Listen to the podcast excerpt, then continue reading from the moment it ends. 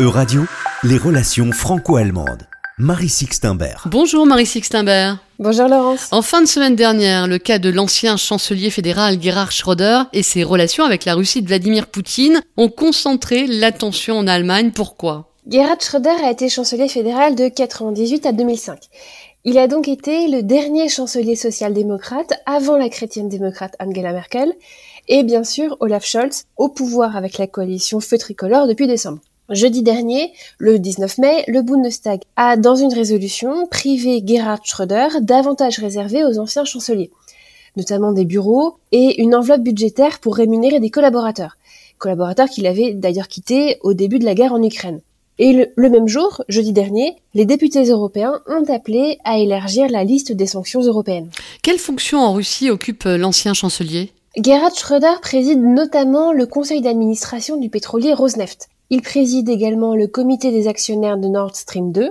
Il devait également entrer en juin prochain au conseil de surveillance de Gazprom, sans compter des activités d'avocat d'affaires tout aussi lucratives avec des oligarques russes. La polémique autour de, de ces fonctions date-t-elle uniquement de, de la guerre en Ukraine? Elle a pris certainement une ampleur nouvelle depuis l'invasion russe. Gerhard Schröder a été privé de distinctions honorifiques par plusieurs villes, les appels se sont multipliés pour l'exclure du Parti social-démocrate, le SPD, mais la polémique n'était pas nouvelle. Elle avait été alimentée au fil des années par son arrivée à la tête du consortium Nord Stream en 2005, seulement trois semaines après son départ de la chancellerie. Sa proximité affichée avec Vladimir Poutine et les oligarques russes, dans un climat de tension croissante, avait créé un malaise certain en Allemagne. La célèbre image du baiser fraternel entre Honecker et Brezhnev a d'ailleurs été détournée sur le mur de la East Side Gallery, un morceau du mur de Berlin. Schröder et Poutine s'y embrassent désormais aussi sur la bouche. Une première réponse du premier, en avril, avait été de refuser toute démission, sauf si la Russie devait cesser ses livraisons de gaz à l'Allemagne. Finalement, il semble que l'opinion et le Bundestag aient eu raison de sa résistance. Gerhard Schröder, mais aussi Angela Merkel, ont, ont soutenu une politique de relations cordiales, hein, attentive aux enjeux économiques avec la Russie.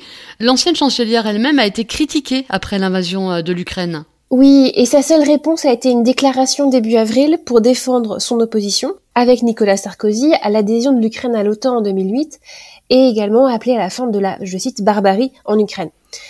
Cela dit, Angela Merkel a annoncé se retirer de la vie politique, laisse la place au nouveau gouvernement et ne tombe pas dans une forme d'affairisme dont Schröder a pu être accusé.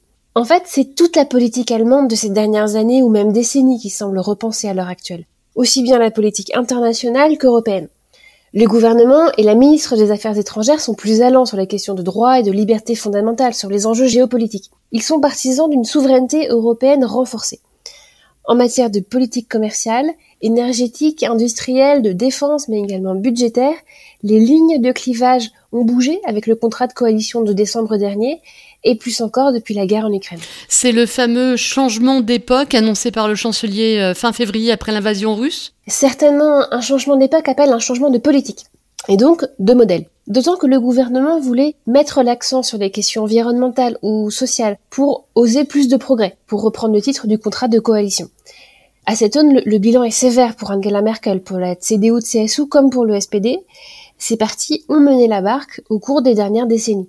C'est un véritable droit d'inventaire qui commence à être exercé dans tous les domaines, dans un pays qui a longtemps privilégié stabilité et continuité.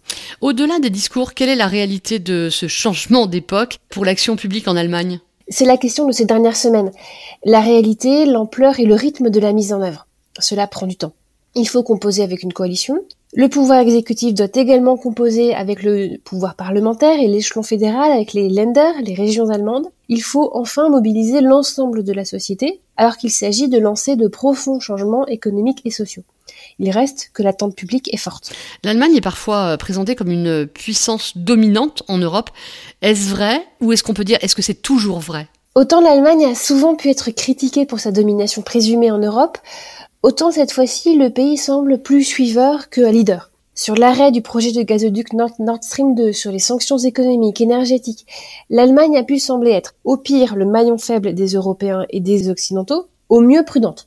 Ces derniers temps, ces dernières années, les termes du débat public européen sont plutôt inspirés des propositions françaises. La responsabilité de chacun de se donner les moyens de l'action politique est là. Renforcer la crédibilité de sa parole, porter des propositions ambitieuses mais réalistes, chercher à convaincre, rapprocher les positions, accepter de faire des compromis pour construire des majorités. Merci beaucoup Marie Sixtimbert, on vous retrouve la semaine prochaine. À la semaine prochaine Laurence.